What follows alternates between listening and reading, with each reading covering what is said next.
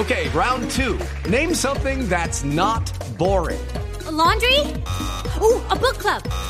Computer solitaire, huh? Ah, oh, sorry, we were looking for Chumba Casino.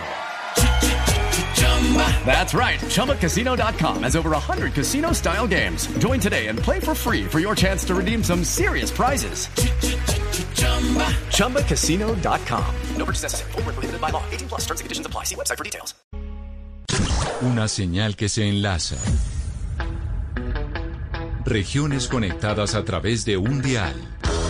A partir de este momento, Oscar Montes, Ana Cristina Restrepo, Hugo Mario Palomar, Valeria Santos, Gonzalo Lázari, Rodrigo Pombo y Camila Zuluaga analizan y debaten el tema del día. El tema del día. Colombia está al aire. Son las 12 del día, 15 minutos. A ustedes gracias por seguir con, conectados con nosotros aquí en Mañanas Blue. Después de actualizarnos con las noticias del mediodía, como siempre tenemos pues un tema central. Y el de hoy tiene que ver con el Ejército Nacional, porque nos estamos preguntando si el ejército limita el derecho a la libertad de expresión. ustedes dirán, bueno, pero ¿por qué se están preguntando eso en la mesa de trabajo de Mañanas Blue? Pues porque desde la semana pasada que conocimos cómo había una demanda que se interpuso por parte del estudiante de Derecho de la Universidad Pedagógica y Tecnológica de Colombia con sede en Tunja, en el departamento de Boyacá, un alumno de octavo semestre que se llama Cristian Fernando Cuervo, pues él demandó el Código Disciplinario Militar, diciendo que ese Código Disciplinario lo demandaba porque tenía dos artículos que iban en contra de la libertad de expresión. Nosotros hablamos con el estudiante, nos dio las explicaciones y resulta que hay un eh, coronel en retiro, en uso de buen retiro, que asegura que este estudiante tiene razón, que efectivamente ese código en esos dos artículos sí limita la libertad de expresión de sus integrantes y por eso lo hemos querido invitar el día de hoy. Es el coronel en retiro Pedro Rojas, que es fundador y exdirector del Centro de Doctrina del Ejército. Y por eso lo saludo a esta hora. Coronel Rojas, bienvenido a Mañanas Blue. Buenas tardes, muchas gracias por la invitación. Un saludo para todo el equipo de Mañanas Blue, por supuesto para toda la audiencia que nos está escuchando. Pues coronel, recordemos entonces lo que nos decía hace unos ocho días, la semana pasada, el estudiante de octavo semestre de Derecho, quien decidió demandar precisamente esos dos artículos del Código Disciplinario eh, del Ejército. Hablamos con él y esto nos dijo sobre las razones por las cuales decidió demandar el código Cristian Fernando Cuervo. La demanda va dirigida a que la Corte Constitucional declare inexequible, es decir, por violar la Constitución, el numeral 12 del artículo 77 y el numeral séptimo del artículo 78, ambos de la ley 1862 de 2017. Como ustedes bien lo mencionaban, la consideración de este suscrito y además coadyuvado por diferentes intervenciones, esas normas son vulneratorias de los derechos a la libertad de expresión, a la libertad de conciencia y al debido proceso, los tres de raigambre constitucional. Básicamente los, las normas demandadas eh, hacen hincapié en que se, se sancionan no solo a aquel que permita o tolere, sino también que se transmitan por cualquier medio eficaz para divulgar el pensamiento, comentarios o críticas en contra de, y menciona una serie, digámoslo, de, de personas e instituciones. Y con solo 20 años, este joven de octavo semestre de la Universidad de Derecho pues puso esta demanda que ya está en la oficina del magistrado Alejandro Linares y el próximo 8 de febrero se va a repartir la ponencia entre los otros magistrados de la Corte para estudiar precisamente la ponencia del magistrado Linares que tiene este caso en su despacho. Esto nos decía Cristian el 26 de enero sobre otra de las razones por las cuales decidió demandar el Código Disciplinario del Ejército dos artículos específicamente, el 77 de falta graves y el 78. La norma demandada es clara en decir cuando tales procederes o mensajes se transmitan por cualquier medio eficaz para divulgar el pensamiento. Entonces, ¿qué ocurre?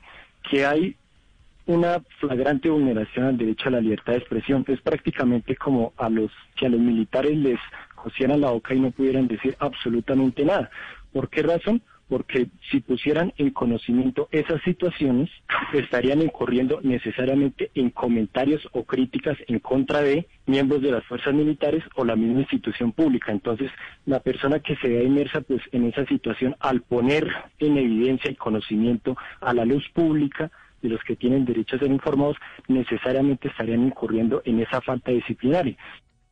Y entonces ahí es donde invitamos al coronel en retiro Pedro Rojas, que como decimos, pues fue el fundador y el exdirector del Centro de Doctrina del Ejército, que es, digamos, con lo que seguía el ejército en, eh, en todo su funcionamiento. Y le pregunto, coronel Rojas, porque no es menor que una persona de su nivel diga que este estudiante tiene razón cuando menciona que el Código Disciplinario del Ejército sí censura a los militares. ¿Por qué dice usted que sí tiene razón? Mila, yo eh, celebro que un estudiante de derecho tan joven, eh, esa entrevista por, por supuesto la escuchamos, eh, que ese joven Cristian Cuervo haya decidido demandar esos dos artículos, porque efectivamente, como él lo, lo afirma, como él lo argumenta jurídicamente, esos artículos 77 y 78 y sus numerales 12 y 7 respectivamente, pues vulneran esa libertad de expresión. Eso es, eh, es evidente. Em, digamos que eso ha generado... Pero coronel, coronel, déjeme, yo le interrumpo, porque es evidente, porque de hecho ese día en que entrevistamos al estudiante hubo una serie de trinos, como seis, que puso el general eh, Zapateiro. El de hecho, sí, seis trinos, en donde el general Zapateiro negaba totalmente que fuera cierto que la libertad de expresión se estuviera se estuviera eh, cercenando con el código disciplinario de los militares. ¿Usted por qué dice que sí? Eh, primero quiero, si me permite, Camila, hacer unas precisiones. Mire, mm, el artículo tercero de ese mismo código disciplinario militar, es la ley 1862, dice lo siguiente, si me permite leer. Dice que la disciplina es la condición esencial para la existencia de las fuerzas militares, eso lo sabemos los militares. Dice, arreglón seguido, es el factor de cohesión que obliga a mandar con responsabilidad y a obedecer lo mandado. Entonces, el superior también está obligado a hacerlo con responsabilidad, porque debe haber una reciprocidad. Eh, no es solamente eh, eh, no es solamente que el subalterno o el subordinado tenga que guardar esa obediencia de vida, sino el superior también tiene que ejercer ese mando con responsabilidad. Y hoy, hoy nuestra carrera militar es absolutamente vocacional, o mejor, el ejército, hoy doctrinalmente está diciendo que la confianza es el fundamento de la profesión.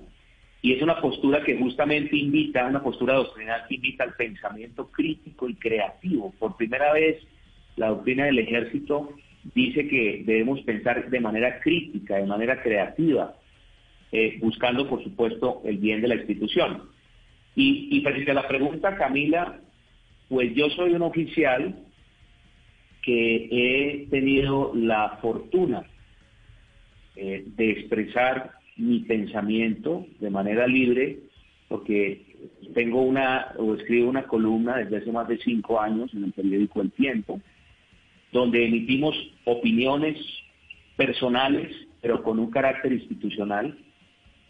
Y, y por supuesto, cuando vemos que nuestros superiores eh, no están haciendo lo correcto, pues debemos expresarlo claramente con respeto pero usted dentro de las normas militares de conducta. Pero usted tuvo, coronel, problemas. Usted dice, yo llevo escribiendo una columna en el periódico El Tiempo hace cinco años. Y es una columna que usted la estaba escribiendo cuando estaba en uso de sus funciones, es decir, desde la institucionalidad, la foto con, con uniforme y todo. Entonces, ahí querría decir pues, que se les permite de verdad expresarse libremente. ¿O usted en algún momento tuvo problemas con el tema de la columna?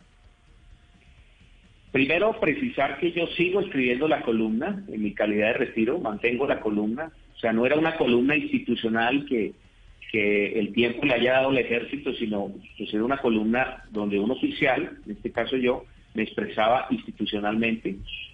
Pero eh, precisamente con ocasión de mi retiro de la institución, que pues desafortunadamente estuvo enmarcado en una polémica, que no, queremos pues ahondar en ello, pues generó eh, que el comando del ejército abriera una investigación disciplinaria justamente por eh, las razones que este joven Cristian Cuervo demanda por eh, esa, digamos, ausencia o esa vulneración del derecho a la libre expresión, o sea, es decir, la libertad de conciencia. A usted le abren, a usted le abren una investigación eh, por escribir algunas cosas en el periódico El Tiempo, amparados en esos artículos que demanda el estudiante, que son el artículo 77 y el artículo 78 del Código Disciplinario del Ejército. Y precisamente eso que demanda el estudiante es porque dice esto va en contra de la libertad de expresión y a usted directamente le abren investigación por estos artículos por cuenta de lo que escribió en un periódico solamente por, por lo que escribí en el periódico, sino, digamos, por razón de mi cargo. Yo he tenido que salir a los medios en los últimos años y pues esta no fue la excepción, pues salimos a no a denunciar, salimos a informar una situación que nos parecía que no era correcta. Además lo hicimos de manera respetuosa, de manera profesional y, debo dejar claro algo, Camila, y todos los que están escuchando. El Ejército Nacional es una institución que amamos, que respetamos, es el eje central de, nuestra democracia y por supuesto queremos lo mejor. Y si nosotros en estos cargos públicos tenemos una responsabilidad tan alta como era mi caso, de velar por la doctrina del ejército y vemos que esa doctrina está siendo vulnerada de alguna manera, amenazada, pues lo mínimo que nos corresponde es informar, porque si no, entonces también estaríamos inmersos en ese código disciplinario, porque es que también estamos obligados, tenemos unos deberes unas obligaciones de informar. Y le pongo un ejemplo, si yo me entero que mi superior está cometiendo delitos, yo debo callarme, yo no, yo no debo informar, y eso lo explicaban en, en la entrevista. Entonces mire que hay una línea muy delgada y, efectivamente eh, ese, ese código disciplinario pues tiene que ser eh, corregido porque definitivamente hay una, hay una vulneración a la Constitución. Sí, sí, coronel Rojas, con respecto a ese punto exactamente que usted está diciendo, entre los trinos de Zapateiro, eh, el quinto trino decía lo siguiente, el militar que conozca algún hecho que infrinja las normas tiene la obligación de hacerlo conocer como corresponde a un ciudadano, a un servidor público y en particular a un militar, como lo ordena nuestro código disciplinario militar. Es decir, él ahí está diciendo, tenemos que obedecer este código eh, disciplinario. Y una de las partes del código lo que dice es, si uno oye que alguien está hablando mal, pues debe contar, debe contar que esa persona está hablando mal de, del ejército o de un superior o lo que sea. Eso es fomentar la cultura de la delación. Desde, desde, mm, desde la experiencia suya, ¿cuál es el efecto que tiene dentro del grupo, dentro, de, dentro de ustedes, tener esa cultura interna de la delación o ese fomento de la delación interna?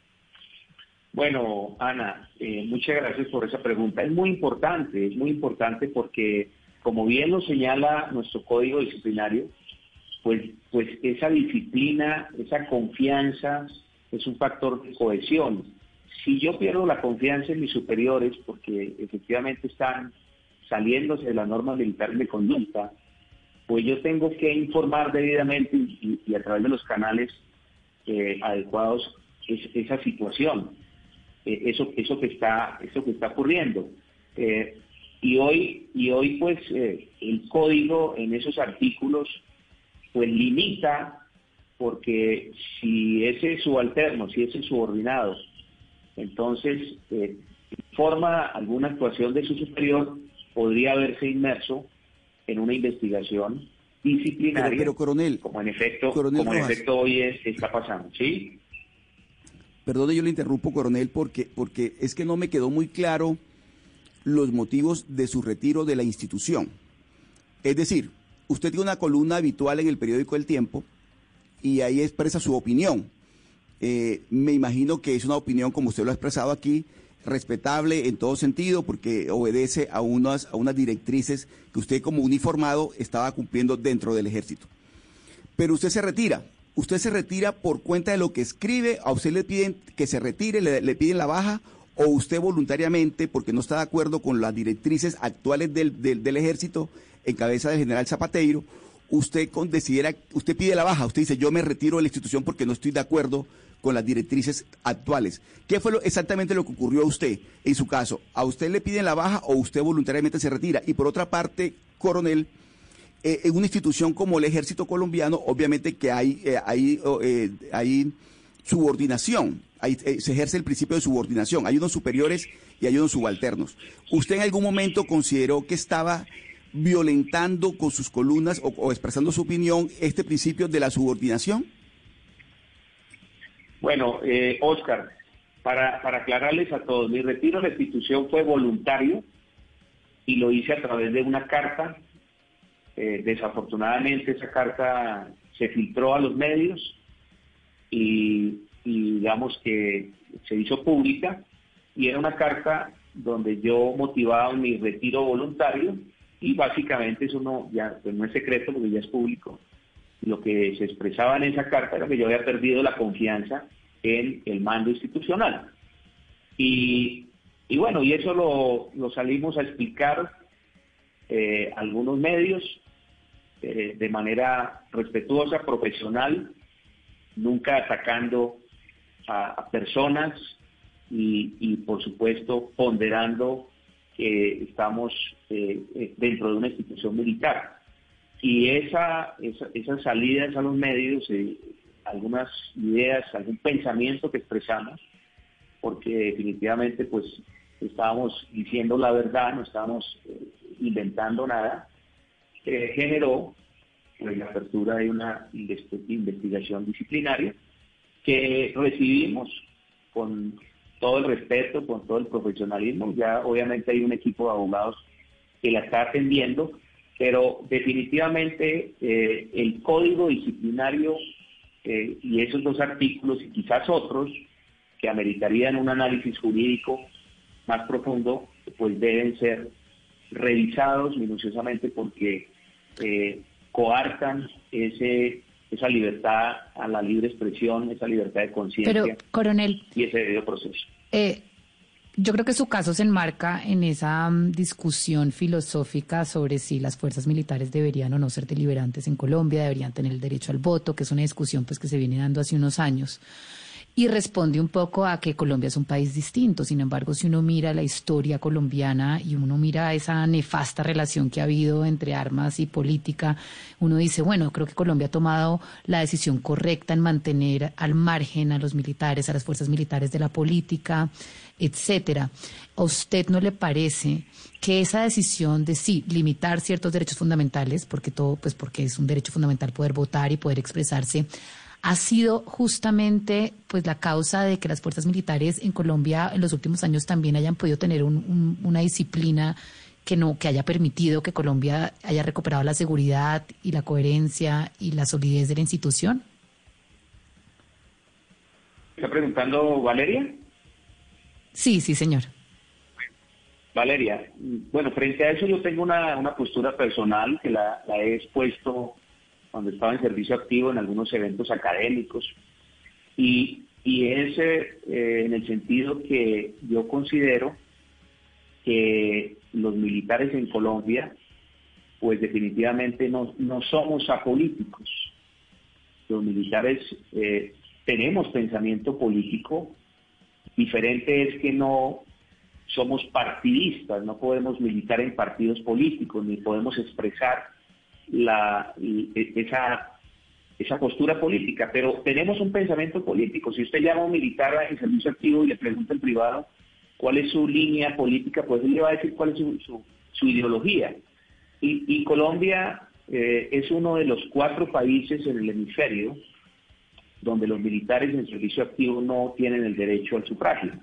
Los otros tres países son Honduras, República Dominicana y Haití. Los demás países y todos los países de Europa, eh, los militares tienen el derecho al sufragio. Entonces ahí hay una discusión eh, académica, jurídica, eh, en, esa, ese término, esa expresión, ese concepto de la deliberancia. Entonces, ¿hasta dónde esa no deliberancia eh, coarta esos derechos eh, ciudadanos, porque el derecho al sufragio es un derecho ciudadano. Y ya hay unas iniciativas desde hace algunos años que el Congreso, en cabeza de algunos senadores, han, permitido que avance para, para que, los militares y policías tengan en Colombia ese, derecho de sufragio. Ahora no pasa, pero creemos que los militares estamos preparados para ejercer ese, derecho al sufragio, es una, opinión personal. Y, repito, en este momento hay una iniciativa, hay un, hay un acto, eh, un acto legislativo para, para eh, que esa, ese derecho al voto militar pues no sea devuelto a los militares y policías. Coronel Rojas, vamos a, unos hilos un poco más delgados eh, de ese código. Eh, el señor eh, Cristian Cuervo nos explicaba y, nos hablaba que entre los artículos se hablaba de un medio eficaz para divulgar el pensamiento. Y, y, yo quisiera que nos explicara un poco sobre eso de medio eficaz para divulgar el pensamiento. Podríamos considerar, por ejemplo, que una conversación Claro, una cosa es una columna, que una columna la va a leer mucha gente, o una cosa es que usted hable en los micrófonos de Blue Radio, por ejemplo, pero una cosa distinta es una conversación que usted puede tener, eh, no sé, en algún eh, lugar fuera o adentro de los entornos eh, militares. ¿Qué tan amplio es ese rango del medio eficaz para divulgar el pensamiento? Sí, es que, es que justamente aquí, tengo el, el, el artículo. Eh, justamente ese, ese medio es eficaz, como, como lo dice el artículo 12, para transmitir ese pensamiento, divulgarlo, pues definitivamente pues no, no está claro, porque yo puedo expresar mi pensamiento en una conferencia, eh, en un ámbito académico, por ejemplo. Coronel, perdón, es que eso, eh, coronel, perdón, es que eso es súper problemático. Es que medio eficaz para divulgar el pensamiento puede ser una cátedra, puede ser una conversación en una cafetería, puede ser este micrófono de radio, puede ser, es decir, son, son mil cosas, puede, puede ser un chat, o sea, lo incluye absolutamente todo. Por eso yo celebro y estoy de acuerdo con Cristian Cuervo de que ese, ese artículo es violatorio a la libertad de expresión, porque eh, cualquier conversación, cualquier eh, chat, cualquier medio eficaz, entre comillas, donde yo exprese mi pensamiento o, haga una crítica, eh, pensamiento crítico y creativo, dice hoy la doctrina del ejército, donde yo critique, pero estoy diciendo que esto hay que mejorarlo, podría ser interpretado como o encasillado o enmarcado como falta eh, disciplinaria. Entonces, pero mire, Coronel Rojas. sí. Coronel Rojas, pero perdóneme, mire, eh, déjeme ser un poco coloquial en este tema. Cuando usted ingresó al ejército, ya, ya existía el código disciplinario del ejército. Ya se, usted conocía muy bien, y usted y muchos de, muchas personas como usted, que tienen esta, este, este pensamiento bastante crítico hoy de lo que es el ejército colombiano, nuestras Fuerzas Armadas. Eh, ya existía el, código, ya existía el principio de la no deliberancia, no son deliberantes los uniformados en Colombia. Entonces, eh, una vez ya adentro, usted con esas reglas que usted aceptó cuando ingresó a la institución, usted decide que no, que no, que eso hay que cambiarlo porque usted no las comparte, porque usted hoy en día piensa diferente. Pero resulta que, y es un pensamiento, eh, lo quiero expresar, de, un pensamiento personal mío, eh, resulta que ese principio de que las Fuerzas Armadas no son deliberantes desde la época del doctor Alberto Lleras Camargo, es lo que le ha dado al ejército colombiano y a nuestras Fuerzas Armadas una estabilidad que hoy en día uno podría decir que a diferencia de muchos países es lo que ha hecho que nuestro ejército esté metido exclusivamente en su doctrina y no en la política. ¿Usted no le parece, eh, coronel, y se lo digo con todo respeto, que hoy en día plantear este tipo de discusión, cuando ya se conocía ese principio al que usted se acogió cuando ingresó a las fuerzas militares, ¿no, no, no, es un poquito insubordinarse contra las fuerzas militares? Eh, yo también pues le respondo con mucho respeto.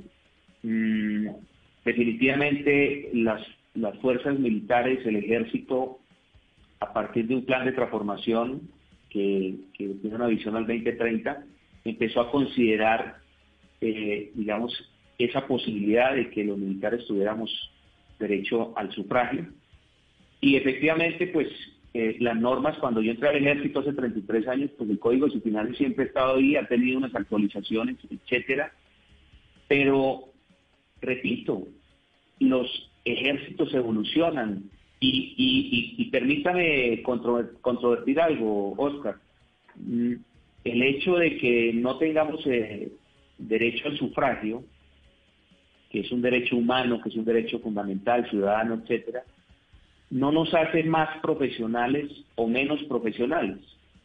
Y ya le dije que la mayoría de ejércitos en el mundo eh, votan, el ejército de Estados Unidos, solamente esos cuatro secciones en el hemisferio, en, en América, pues. En la OTAN, somos socios globales de la OTAN.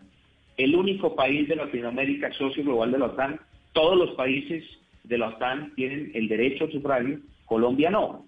Entonces son discusiones, por supuesto, desde el ámbito político, jurídico, institucional, eh, pero eso no hace que un ejército pierda su disciplina. E, entonces, ¿cómo lo harían ejércitos como Chile, como Estados Unidos, como Canadá, como toda Europa? Y, hay ejércitos que hace eh, décadas pues ejercen ese derecho al sufragio. Entonces, que votemos los militares, en mi opinión muy respetuosa, no quiere decir que seamos más o menos profesionales, más o menos efectivos. Y, repito algo que ya había dicho, una cosa es el derecho al sufragio, y secreto, y esto pues si se aprueba deberá ser, ser reglamentado, etcétera. Y otra cosa muy diferente es el partidismo, es decir, que yo como militar vaya a las unidades y haga proselitismo político y, y milite en un partido. Eso no es lo que encierra esa iniciativa de, acto legislativo del voto militar. Coronel. Eh, entonces hay que, hay que estudiarlo bien y ver los alcances y los beneficios, pero es una discusión que, tiene que dar las fuerzas y por supuesto los activos y, y, el gobierno. Coronel Rojas, mire, hablando de la libertad de expresión, de hecho tuvimos un fallo de la Corte Constitucional en una discusión pues eh, sobre temas de libertad de expresión, no en el ejército, sino en una universidad, la Universidad de los Andes y porque había una tutela que había puesto la profesora Carolina Sanín, a quien despidieron de la Universidad de los Andes, pues por decir algún tipo de cosas en Facebook que iban en contra de la institución. La Corte Constitucional falla a favor de la universidad y no a favor de la profesora por decir que aquí había una subordinación y que ella era empleada de esa universidad. Lo mismo podía podría trasladarse aquí al ejército. ¿Usted cree que con ese antecedente pues la Corte al final podría terminando, terminar dándole la razón pues a los militares, al ejército y a la doctrina y decir que esto no es eh, censura ni mucho menos ni es coartar la libertad de expresión, sino que simplemente es una línea de mando para mantener organizado una institución que ha funcionado así durante tantos años. Eh, vámonos a los hechos, Camila. Hay una demanda, la demanda está, tengo entendido, en manos de la Corte Constitucional y ahora en febrero van, van a proyectar un fallo. Pero a mí me parece que esas discusiones jurídicas para eh, mejorar instituciones, para respetar derechos, pues tienen que darse definitivamente.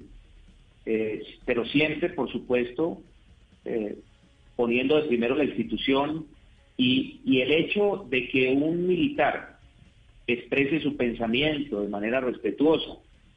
Eh, no quiere decir que vaya a quebrantar la disciplina, no quiere decir que vaya a ser menos profesional. Al contrario, el pensamiento crítico y creativo lo que pondera o lo que estimula es que los oficiales, los suboficiales aporten a la institución, puedan, como dicen los americanos, los, los militares, salirse de la caja y, dar aportes para, para que la institución mejore algunos procesos.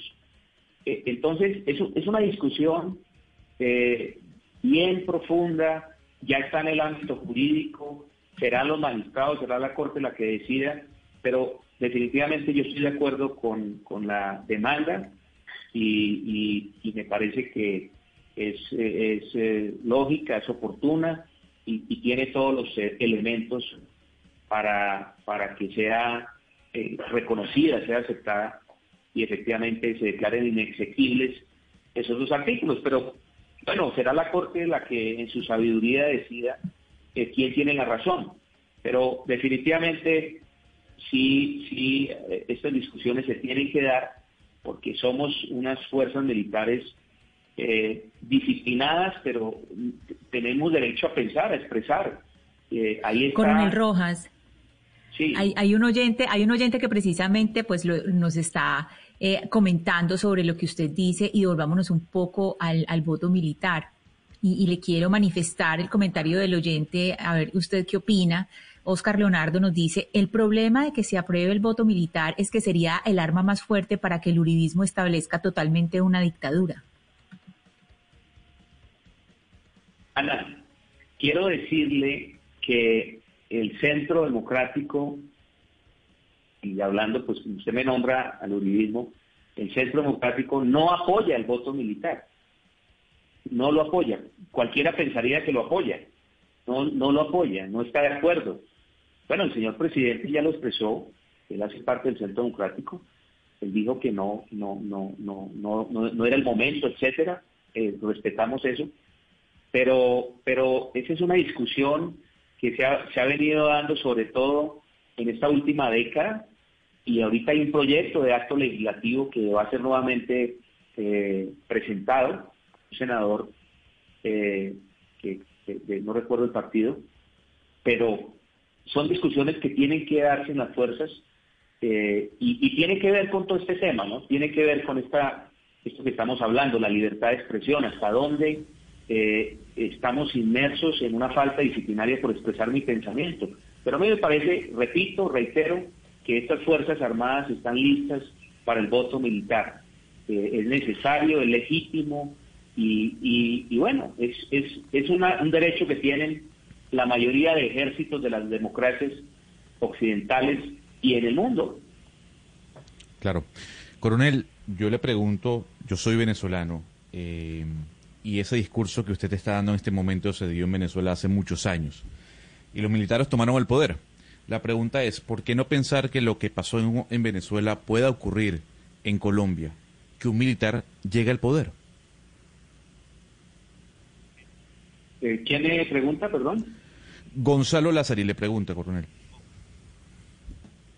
Mire, lo que pasó en Venezuela, eh, hemos estudiado ese caso particular, es, un, es un caso sui generis.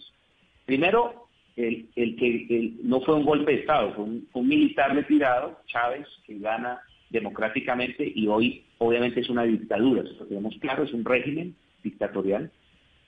Pero allá ocurrió algo bien particular las Fuerzas Armadas cambiaron su doctrina militar y su doctrina militar perdió esa esencia profesional y se plegó a un caudillo.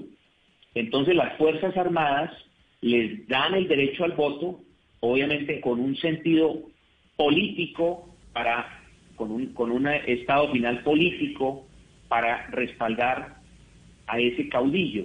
Eh, claro, coronel, pero ahí, lo interrumpo. Es que ahí lo interrumpo porque lo, lo que uno puede ver y lo que le daría a un miedo a un venezolano que trabaja para un medio colombiano es que eso ocurra en, en Colombia, que al final se politicen las Fuerzas Armadas. Bueno, mire, la diferencia radical es que esta es una, es una democracia. Pau, ¿aló, me escuchan? Lo escuchamos, coronel, claro que sí, lo estamos escuchando. Esta es una democracia eh, esto es una democracia. Estuve un problema aquí con el, con la, con el eh, computador, pero el audio creo que sigue. El audio, el audio eh, sigue. No le vemos el video. ¿Tuvo usted un problema con, eh, con su video? ¿Algo le pasó? Un problema de video, pero sigue aquí el audio. Entonces, la diferencia radical, estaba diciendo, es que este es un régimen democrático. Colombia es una democracia. Es una democracia sólida, es una democracia que avanza, y allá pues no hay una democracia, allá hay un régimen eh, eh, dictatorial que, cambió, que, que subvertió, eh, que cambió la esencia profesional de unas Fuerzas Armadas, de esa Fuerza Armada Nacional, por la Fuerza Armada Nacional Bolivariana que, hoy está. Y, y no podemos poner eh, eh, los dos casos porque eso definitivamente no va a pasar acá. Acá esta democracia es respetuosa del poder civil. Los militares respetamos el poder civil, somos obedientes al poder civil, con, con excepción pues del, del, de la, del gobierno militar de Rojas Pinilla, pero aquí hay una democracia sólida y eso no va a pasar. Yo no, yo no veo riesgos. Además, eh, repito, esta es una democracia y hay una dictadura. No, no, no lo pero, pero coronel, mire, le quiero manifestar los mensajes que nos han enviado varios oyentes que lo están escuchando y nos eh, envían preguntas a través de nuestra línea de WhatsApp. Y muchos coinciden en decir, cuando, como estamos hablando de si en el ejército, a través de su código disciplinario, se limita la libertad de expresión, Muchos eh, nos dicen que los eh, militares y pues que los soldados están obligados a denunciar ante la oficina jurídica hechos que vayan en contra de la Constitución y de la ley. Que por qué razón, si hay algo que decir, no se puede decir directamente en las instancias del ejército, porque hay que decirlo públicamente en medios de comunicación que es lo que estamos discutiendo. Esta es la pregunta que hacen varios oyentes sobre el tema de qué hay de malo en que se tenga que decir dentro de las instancias de la institución y que no se pueda decir en otras partes como los medios de comunicación. Sí, eh, pero pero Camila, no no no entiendo, me, me puedes repetir, es que no entiendo muy bien. Claro, ¿Cuál, es la, claro, porque como estamos hablando de la libertad de expresión y usted dice yo soy un caso de eso. A mí me están investigando utilizando el código, eh, utilizando el artículo 77 y 78 que denunció, que fue el que demandó el estudiante. Usted dice, yo soy un caso de eso porque yo escribo una columna en el periódico El Tiempo hace mucho rato y en algún momento que no les gustó lo que yo estaba diciendo, entonces me abrieron la investigación utilizando esos dos artículos de falta grave. Entonces lo que dicen muchos oyentes que nos escriben y dicen, bueno, pero en el ejército, si hay alguna denuncia, si hay alguna opinión, si hay algo que se quiera decir dentro del, dentro del decálogo disciplinario, dice, pues vaya a las entidades internas de la institución a decir, lo, a, poner la denuncia que se quiera. ¿Por qué no hacerlo a través, o por qué no decirlo a través de las propias oficinas del ejército y hacerlo en medios de comunicación? Eh, pues yo no voy a contar aquí detalles de mi caso particular, pero definitivamente eh, cuando se pierde la confianza eh, en el mando institucional, como fue mi caso, pues ¿cómo voy a acudir a, los, allá en los que no confío, a las personas en que no confío que son mis superiores? Pues yo tengo que, como dice la, la norma, buscar otro medio eficaz para, para decir lo que está pasando. Y volvemos al ejemplo o al caso de que un, un oficial, un suboficial, se entera de que su superior directo está cometiendo delitos. Entonces, tiene que acudir al que está cometiendo los delitos a denunciar o a, decir, decirle, es que usted está, perdóneme la, la expresión, se está robando informarle al que está cometiendo el delito, ¿no? Pues tiene que acudir a otras instancias. Pero no hay otras eh, instancias dentro del propio ejército que puedan los eh, subordinados denunciar lo que pasa con sus superiores, o sea, o simplemente estamos en una institución que cuando usted encuentra algún caso irregular no tiene otra alternativa que nadie se entere porque su superior siempre va a saber que usted va a poner esa denuncia. Camila, eso es lo que eh, el estudiante Cristian Cuervo está, está eh, demandando. Esa, eh, porque no está claro, eh, ahí, ahí definitivamente pues una, no hay una vulneración, pero, palabra, una vulneración. Pero perdóneme, coronel, coronel perdóneme un segundo. Y ahí coronel, perdóneme un segundo, yo le interrumpo, porque mire, coronel, le voy a contar lo siguiente cualquier colombiano, cualquier colombiano, no, no un militar, no, no digamos que una persona que hace parte de nuestras fuerzas militares, cualquier colombiano que tenga conocimiento de un hecho irregular, de un hecho delictivo, y no lo denuncie ante, la, ante las autoridades competentes, pues está siendo cómplice de ese delito. Entonces yo no entiendo por qué en el ejército no puede ocurrir igual, de igual manera. Es decir, si un soldado, un teniente, un coronel, un mayor tiene conocimiento de que un superior, por hablar de un superior, incurre en, una, en un acto irregular o delictivo, pues su obligación es denunciarlo y así, así está contemplado en todos los códigos del mundo. Entonces yo no entiendo, esa parte de verdad, coronel, no la entiendo por qué usted ahora, o por qué pues sostiene que no es posible que eso se dé. Esa es la parte que yo no entiendo, coronel. No, eso no me entendió Oscar, pero claro que sí. Es que si yo no denuncio una acción fuera de la ley contra la constitución de un superior, pues estoy siendo cómplice, usted lo ha dicho. debo denunciarlo. Ahora bien, hay que, hay que mirar si dentro de la institución hay esas instancias para denunciar eh, y que eso no vaya a traer unas represalias para esa persona. Entonces muchas, por eso muchos acuden directamente a la fiscalía, van a la procuraduría, etcétera, porque no ven que, haya, eh, digamos, eh, una, una, una debida reserva, una seguridad de que lo que él está denunciando vaya a ser investigado. Y por eso muchos acuden hoy, hoy que obviamente no estamos de acuerdo, pero muchos como están hoy de moda, por ejemplo, por llamarlo así, esos anónimos porque, porque como, como no hay unos mecanismos eficaces al interior de la institución para denunciar, eh, hemos avanzado mucho, debo decirlo. Hoy hay una dirección de aplicación de normas de, de transparencia, pero no es un ente donde usted vaya y denuncie. Sí. Pero además, coronel, recordemos eh, lo que pasó con cuando se cuando la revista Semana sacó, bueno, la revista Semana no, el New York Times y después la revista Semana sacaron el, pues, los manuales de, los manuales para incentivar bajas que el general Eduardo Quiroz empezó a hacer una cacería interna para castigar a los que habían eh, de alguna forma pues eh, informado lo que estaba ocurriendo dentro del ejército a la prensa.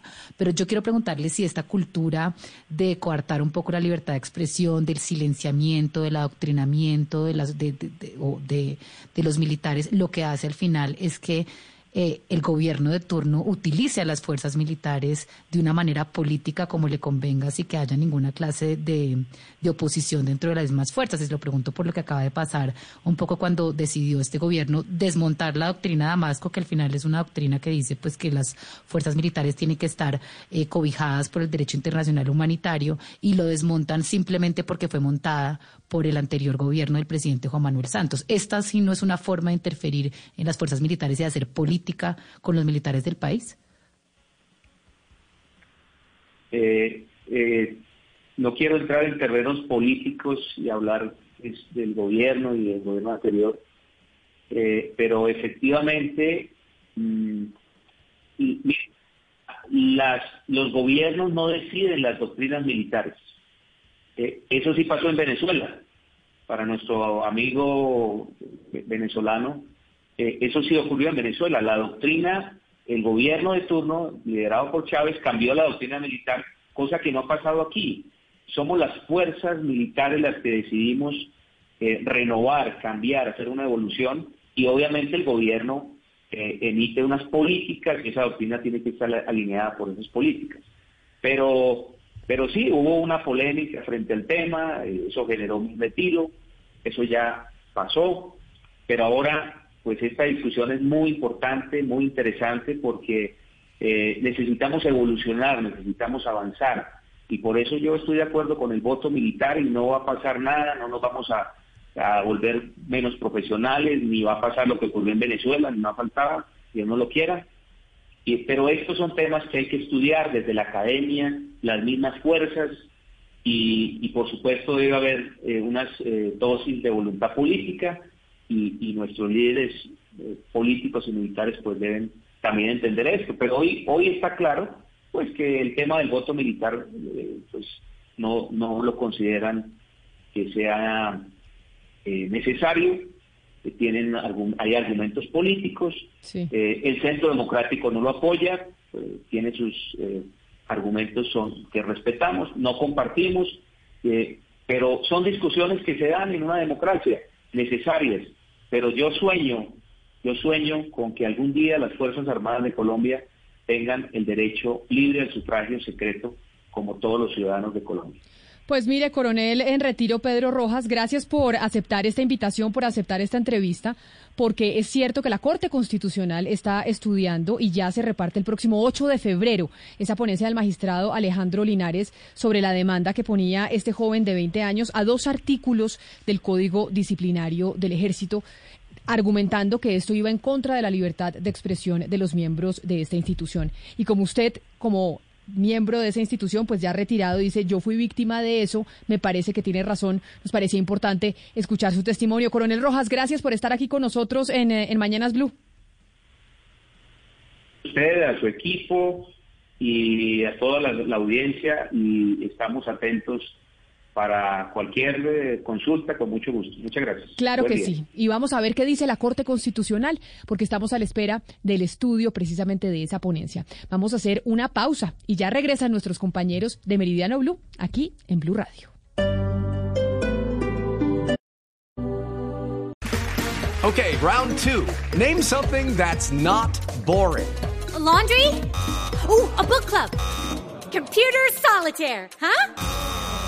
Ah, oh, sorry. We were looking for Chumba Casino. That's right. ChumbaCasino.com has over 100 casino style games. Join today and play for free for your chance to redeem some serious prizes. ChumbaCasino.com. No purchase necessary. Full prohibited by law. 18 plus terms and conditions apply. See website for details.